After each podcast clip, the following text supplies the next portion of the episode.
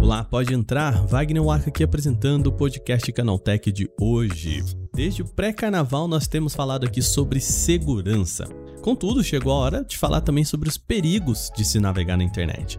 A Microsoft fez uma pesquisa com mais de 16 países sobre a percepção de riscos online de pais, crianças e adolescentes. Um dos pontos mais preocupantes do estudo é que pais e mães têm uma visão subestimada do quanto seus filhos estão correndo risco em meio digital. E no programa de hoje eu vou conversar com Vanessa Pádua, que é diretora de cibersegurança da Microsoft para América Latina e Caribe. Nós vamos falar sobre as descobertas da pesquisa e muito mais. Começa agora o nosso podcast Canaltech, o programa que traz tudo o que você precisa saber do universo da tecnologia para começar o seu dia.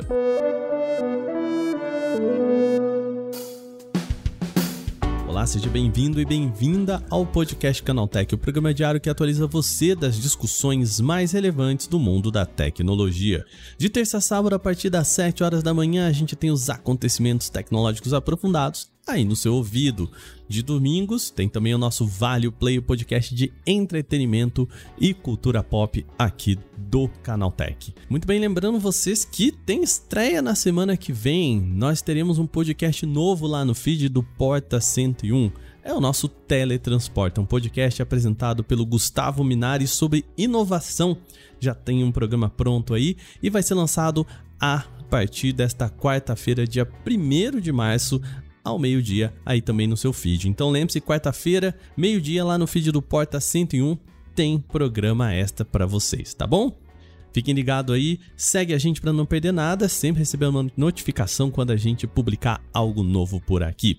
Sem mais, então, vamos para o nosso programa de hoje.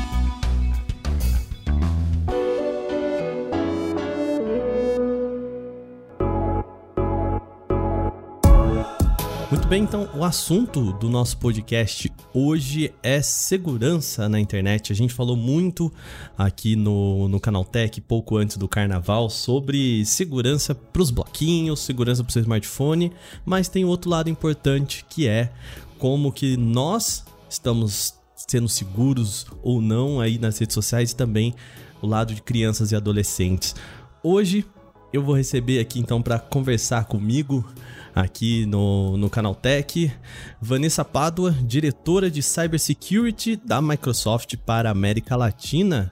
Seja muito bem-vinda, Vanessa. Tudo bem? Como você está? Oi, Wagner. Tudo muito bem. E obrigada aí pela pelo tempo para a nossa conversa e olá a todos e todas que estão aqui conosco. Muito bem. A Microsoft lançou um relatório novo, é a Pesquisa Global de Segurança Online 2023. Eu queria primeiro começar perguntando do que se trata essa pesquisa, qual que é o escopo, o que, que ela quis descobrir, né? Qual que é a intenção da pesquisa? Não, excelente, excelente, Wagner. É uma, uma pesquisa bem, bem estratégica, em especial quando a gente fala do Dia da Internet Segura, né? Que uhum.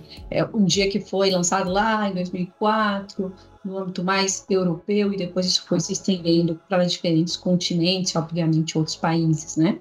E a Microsoft, com o nosso compromisso de cada vez mais apoiar uma internet cada vez mais segura, né, ao uso dos recursos, obviamente, cada vez mais seguros, a gente faz essa pesquisa né, anual para a gente ver como é que está hoje é, a evolução e o que, que precisa ser observado melhor quando os diferentes perfis de pessoas acessam a internet. Hum. E aí a gente fala aqui de adolescentes, então o escopo dessa pesquisa, a gente está falando de mais de 16 mil né, pais, adolescentes, adultos em 16 países diferentes, e aí é, incluindo o nosso Brasil. Né? Então, esse, esse é o escopo. E aí a gente traz insights importantes para que nós, né, dentro das nossas famílias, podemos observar o que pode ser melhorado e o que deve ser melhorado para que a gente possa cada vez mais utilizar a internet né, de uma maneira segura, uhum. tanto nós adultos quanto adolescentes e as crianças também. Perfeito. Então vamos lá, né? É, resultados, vamos falar qual que é o resultado mais proeminente. A gente está falando de uma pesquisa global, portanto a gente tem um, uhum. um, resultado global e um recorte Brasil aqui, né? Eu queria começar falando sobre um recorte global, né? Que que é, globalmente a pesquisa descobriu? Qual que é o risco aí mais importante que a pesquisa descobriu aí em todo o mundo, né? O que, que o pessoal é, identificou, com que as pessoas estão enfrentando? Não, excelente. Quando a gente pega a média global de, de quantidade de pessoas que de alguma maneira passaram né, é, é, por uma situação, experimentaram um risco na internet, a média global é de 69%. E a média do Brasil também ficou nesse 69%. Uhum. Ou seja, né, pelo menos 69% do, da quantidade de pessoas que participaram da pesquisa reportaram que passaram por um, uma experiência é, é, de, um, de, uma, de um risco online. Muita gente, né? Muito, muito número alto, né? é um número muito alto. E aí, Wagner, se a gente vai fazendo né, os recortes para entender o tipo de de risco, né? Eu acho que aí vai, talvez já. E aí, né? Que, quais foram esses é. riscos aí mais? É do que, que a gente está falando, né? Do que, que qual, o que seria um risco, né? Para relatado, né? Porque também as pessoas, o nosso ouvinte ou a nossa ouvinte pode se perguntar agora, né? Mas a gente tá falando de que risco, né? Risco tomar um choque? Risco de. Né? não, não é disso que a gente tá falando, né? Não, não, é, não é disso. Mas olha, pode tomar um choque também. Dependendo, é um choque de realidade. Pois é. Não é, Wagner? É. Mas aí o, o, o ponto aqui, quando a gente pega, pega no recorte do, do Brasil em especial, é, a gente está falando aí de 53% né, desses 69%, né? Experimentaram, né? Passaram por alguma situação de risco relacionada à desinformação. Nossa. A, a, é, isso aí é algo hoje, né? Uma, realmente é uma, uma grande preocupação, né? Quando uhum. você está lendo algo ou recebendo alguma informação através de algum canal digital, é uma informação real ou é uma informação real, mas com vieses que levam a uma manipulação do que você é, é, pode vir a pensar. Né? E, e, é importante, né, Vanessa, nesse sentido também de reconhecer a desinformação como um risco, né? Porque se a gente, é, fora desse escopo, talvez, da pesquisa, se a gente fosse perguntar isso para pessoa, ah, mas você, né, que risco que você já sentiu na internet, né? Se você não apontar a desinformação como um risco, é capaz das pessoas nem citarem, se tocarem disso, né? É verdade, é um bom ponto, um bom ponto, Wagner, porque geralmente a gente pensa ali, né, num, num vírus, né, num, uhum. num ataque cibernético diretamente, mas quando a gente fala de riscos online, a gente tem que pensar tudo que está ali no âmbito do digital. E o âmbito do digital inclui fraudes, inclui a parte de desinformação, a parte de fake news, parte... tudo isso é, de uma maneira ou de outra, um risco digital. Cada um vai ter ali o seu objetivo. Há um vírus, um malware, né, aquele que vai ali se instalar, ele vai em alguma situação buscar é, dados pessoais ou criptografar sua informação, quando ele evolui para um ataque do tipo ransom, né, que é aquele ataque que vai no seu computador, bloqueia e pede um resgate para liberar, né? E no caso da desinformação, muitas vezes ali está se buscando é, manipular uma determinada audiência, né? Mostrando algumas informações que são meio verdades, meio mentiras, né, meio falsas, em prol de algum, algum percurso maior aí nessa, nessa jornada da desinformação. E aí entra em cena uma questão de como validar se essas informações né, é, estão sendo que eu estou que eu, que eu venho recebendo são reais ou não, e se elas são têm o, que de realidade, o quanto naquele contexto que eu estou lendo é, tem alguma distorção. E aí naquela agilidade de você ler aquele conteúdo, né? É. Ah, eu li só o título, né? O título e o primeiro afoito, parágrafo. Né? é. é.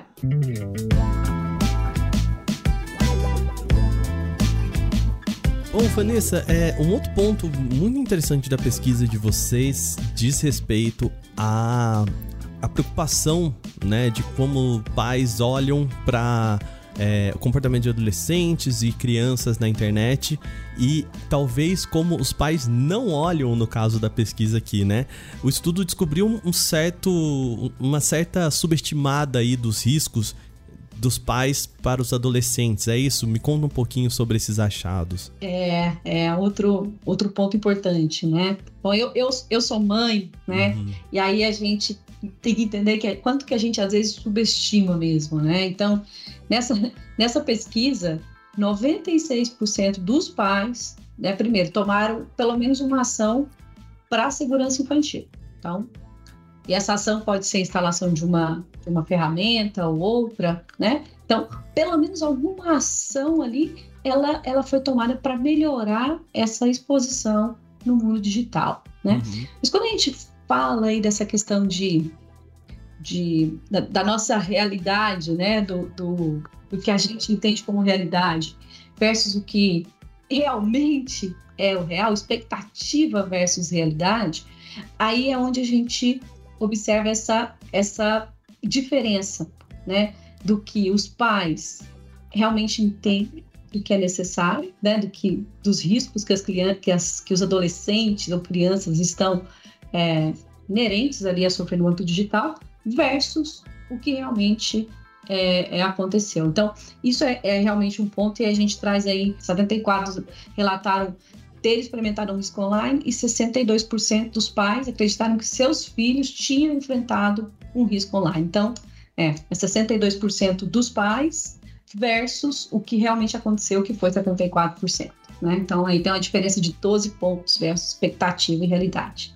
Então, a gente está tá dizendo aqui que é, os pais tinham uma expectativa, né? 62% dos pais falaram: olha, eu acho que meu filho já passou por algum risco online, 74% desses adolescentes disseram que já passaram, né? Então, assim, é, mostra que o olhar do, dos pais é muito mais otimista do que a realidade está se propondo, né? É, bem isso, Wagner. E quais são esses riscos? Quando você olha essa diferença de 12 pontos aí, né, do, do número dos pais versus o número ali experimentado pelos adolescentes, estão mais relacionados a discursos de ódio, né?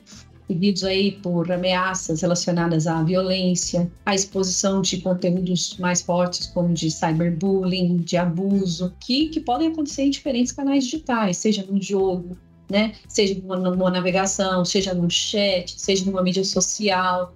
Então, é muito amplo. Então, a gente tem que ter em mente que o digital ele como um todo ele tem que ser olhado e pensado quando a gente for pai, mãe, pensar, opa, qual é o risco que o meu filho, seja uma, uma criança, um adolescente ou filha, né, obviamente, pode, pode passar. E aí, quando, essa, essa diferença, às vezes, vai muito nesse sentido, a gente observar, opa, peraí, o que, que é o digital? Uhum. Né? O digital, gente, é tudo que está conectado de, uma, de alguma maneira à internet. Então, um, um, um jogo online, num, num, num determinado né, é, equipamento, né, como um Xbox, entre outros, é, um jogo via é, desktop, né? o uso de, de, de, mídias sociais, a troca de informação por aplicativos como é, WhatsApp e outros. Então, passou pelo canal da internet, é um digital. E é aí que a gente tem que pensar que aquela ameaça que antes era aquela pessoa que estava na rua e abordava e aborda meu filho, minha filha, que ainda, obviamente, ocorre, infelizmente, uhum. ela pode e acontece muito no digital também por esses diferentes canais, né? É, não, e até, até outros riscos da, da, de internet mesmo aqui, né? A gente tá, por exemplo, acho que um dado importantíssimo e, e altamente, é, altamente alarmante aqui é no Brasil, 19% dos adolescentes tiveram acesso a conteúdo de suicídio e automutilação, ao que a gente tem visto as redes sociais se preocupando muito, né? Instagram, TikTok, tentando derrubar isso, né? Ao passo em que 13% dos pais também acreditam que os filhos tiveram acesso a esse tipo de conteúdo, né? Aí eu te pergunto, Vanessa, dá para controlar isso, né? Como que a gente, a gente que tira o, tira o celular, tira o, o videogame, é, porque a gente tá falando, né, principalmente o videogame, a ideia na cabeça da, dos pais muitas vezes é o ambiente ali do, da criançada e também é um ambiente muito de, por vezes, de comunidades violentas, né, de violência no no fone de ouvido ali, né? Como é que a gente faz? Tira da mão da criança, não pode não. usar o celular, não pode usar o videogame, bota numa redoma de vidro? Ai, Wagner, não, não. Obviamente que a gente tem que trabalhar aí para que cada vez mais as adolescentes e crianças possam utilizar, utilizar o digital da melhor maneira possível, da maneira mais segura possível. Porque o risco ele vai continuar, ele vai existir em diferentes canais, seja o digital, seja o real, ele vai existir. Então, quais são as medidas preventivas, educativas que a gente pode, pode, pode ter aqui, nem né, pode tomar. Primeira coisa que a gente tem que ter em mente é o seguinte: tem que ter um canal de conversa aberta com a criança e com o adolescente. Né? Então, nessa mesma pesquisa, 60% dos adolescentes falaram que com alguém que experimentou um risco. 71 desses adolescentes falaram com seus pais. E 32% falaram com amigos. Bom, importante estimular também, né? Justo. Então tem que falar, gente. Tem que ter uma conversa, tem que ter um canal aberto. Porque o canal aberto é o primeiro é o melhor caminho, né? Porque a pior coisa é esses riscos acontecerem e esse adolescente, essa criança não expor, não falar de alguma maneira o que está tá acontecendo. Então, primeiro, quando a gente fala de, de segurança, a gente tem que pensar né, no nosso tripé, que é a parte de pessoas, de processos e tecnologia. No âmbito corporativo, a gente trabalha muito esse pilar. Uhum. Então, no âmbito pessoal, vamos trabalhá-lo também. E o mais simples é isso, né? É estimular, falar, se aconteceu um negócio que você não gostou, fala, conversa comigo. É, é... E adolescente é um pouco difícil nesse sentido, né? Mas mas tem que falar, né? E, aí, quando a gente fala do, dos jogos, né? É, os jogos eles são fenomenais para apoiar no desenvolvimento, né? Do, da, da, criança, do adolescente, além de ser um movimento de um momento de descontração e dentre outros fatores. Então, o que a gente tem que fazer ali? A gente tem que buscar cada vez mais mostrar para essas pessoas como melhor utilizar esse esse canal. Né? Então, quando a gente fala, por exemplo, do Minecraft, nós aqui, Microsoft, lançamos, é, é, até em função do, do Dia da Internet Segura, um jogo, né? Uma que é um, jogo dentro do Minecraft, né? o perfil, do qual a criança, o adolescente, a gente pode entrar lá, vai fazer parte de um mundo imersivo dentro do Minecraft. E esse mundo imersivo, ele vai te colocar em várias situações que você vai ter que tomar uma decisão. E essas situações vão ser situações que podem ou não te colocar em risco. Por exemplo, para você compartilhar uma informação pessoal, para você compartilhar os seus dados de login e senha, né? Para você tomar uma decisão de, não, de falar ou não com um estranho que está ali dentro. Quando alguém te adicionar com amigo, com, é, é, como amigo, né, num determinado momento lá do jogo, você vai ter que avaliar o nome, o apelido ali, né? O nome de cada uma daquelas pessoas que estão te, que te adicionaram. E aí você vai trabalhar falar assim, olha, peraí, deixa eu olhar esse nome aqui. Ele, é, ele remete ao quê? Então, você habilita um senso crítico de, antes de aprovar aquela pessoa como teu amigo do jogo, você avaliar.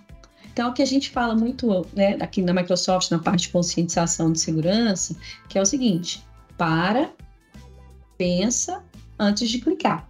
Então uhum. a gente está trazendo esse mesmo movimento para esse mundo imersivo no Minecraft, porque no final você sai mais, mais informado, mais, né, com mais informação de como usar uma plataforma online, seja ela Minecraft, seja ela ou, ou na, uma própria navegação no, no, de, de um browser da internet, qualquer que seja, como você ter um senso crítico antes de compartilhar os seus dados pessoais, antes de conversar com estranhos, antes de adicionar novos membros que você, enfim, não conhece, baseado em certas características, e por aí vai.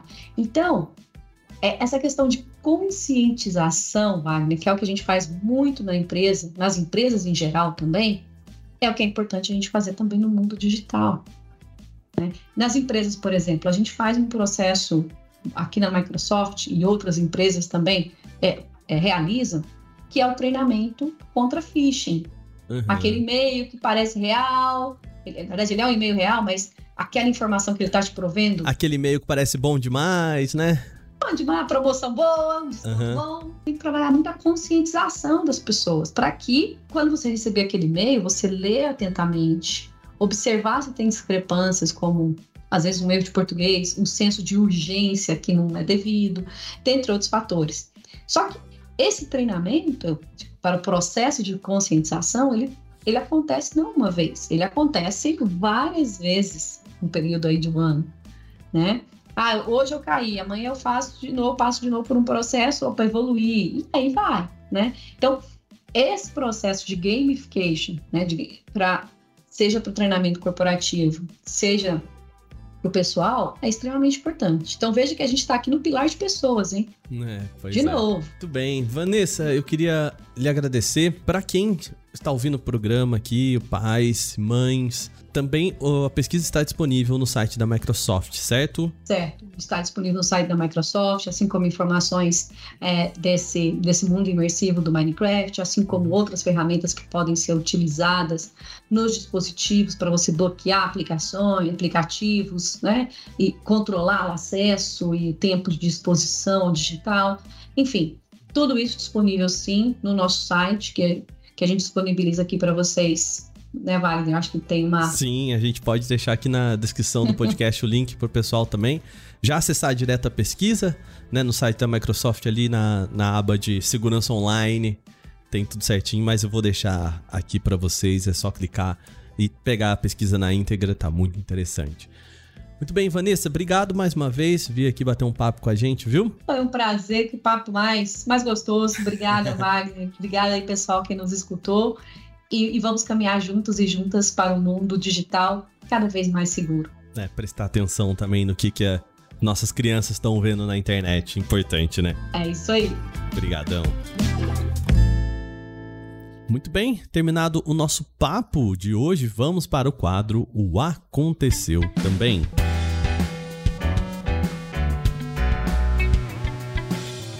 O Aconteceu também é o quadro em que nós falamos das notícias também relevantes, mas que não geram uma discussão maior. O YouTube passou a oferecer suporte a faixas de áudio com múltiplos idiomas, o que deve permitir inserir dublagem nos vídeos. O conteúdo existente nos catálogos dos criadores também pode ser atualizado com som dublado. Ao enviar um vídeo para o canal, o criador precisa adicionar diferentes faixas de áudio por meio da ferramenta Editor de Legendas.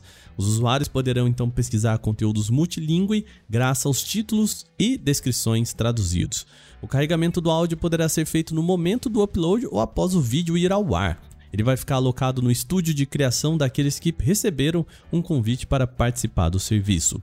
A dublagem deve ajudar os criadores a alcançar públicos mais amplos em seus vídeos, indo além das legendas tradicionais. Em vídeos com recurso ativado, o usuário poderá selecionar o som original ou a versão dublada na barra de tarefas, onde fica a qualidade da imagem e outras configurações disponíveis em celulares, tablets, TVs e computadores.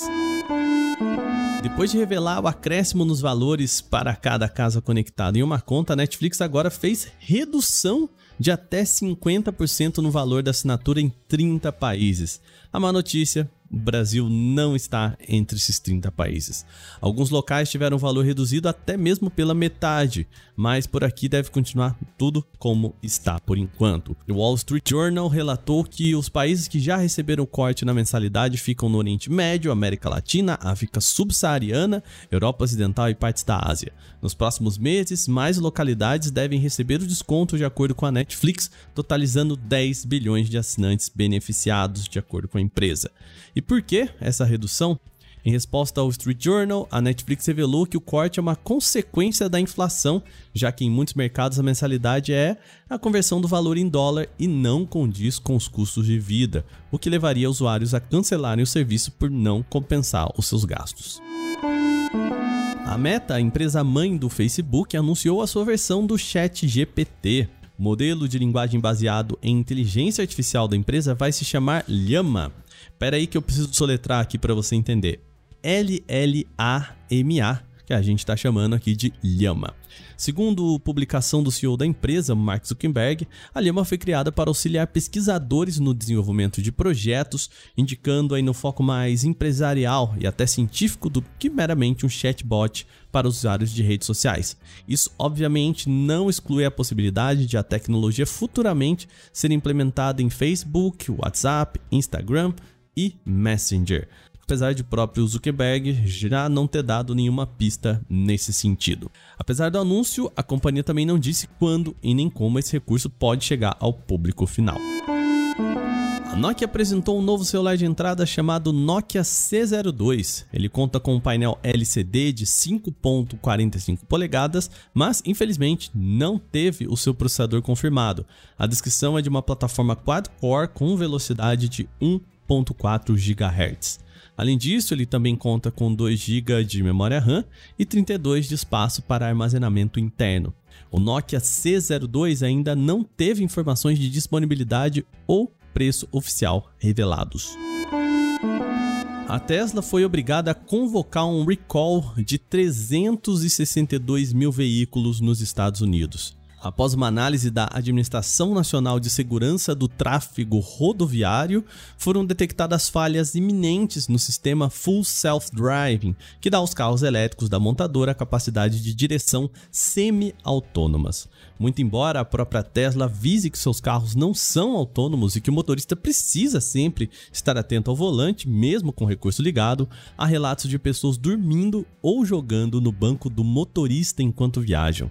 Segundo o relatório do governo dos Estados Unidos, mudanças repentinas de comportamento do sistema podem acontecer, causando acidentes ou até mesmo comandos podem não ser reconhecidos, como até o reconhecimento de limite de velocidade. O pacote de direção semi-autônoma da Tesla custa 199 dólares ao mês ou 15 mil dólares ao ano.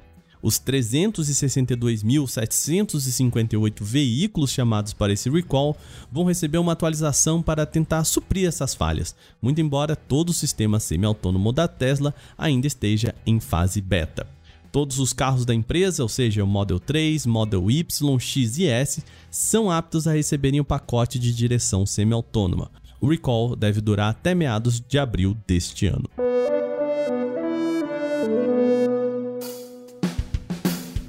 Bom, e com essas notícias, o nosso podcast Canaltech de hoje chega ao fim. Lembre-se de seguir a gente deixar aquela avaliação em seu agregador de podcast se você utiliza um. Nós lembramos, de terça a sábado tem podcast Canaltech, sempre às 7 horas da manhã para acompanhar o seu café. Amanhã, domingo, aqui nesse feed tem Vale Play, um assunto do universo da cultura pop, do entretenimento em geral. Semana que vem, a partir de quarta-feira, dia 1 de março, a gente estreia também o spin-off do Porta 101, o Teletransporta, sempre ao meio-dia às quartas-feiras, tá bom? Então segue a gente para você não perder nada.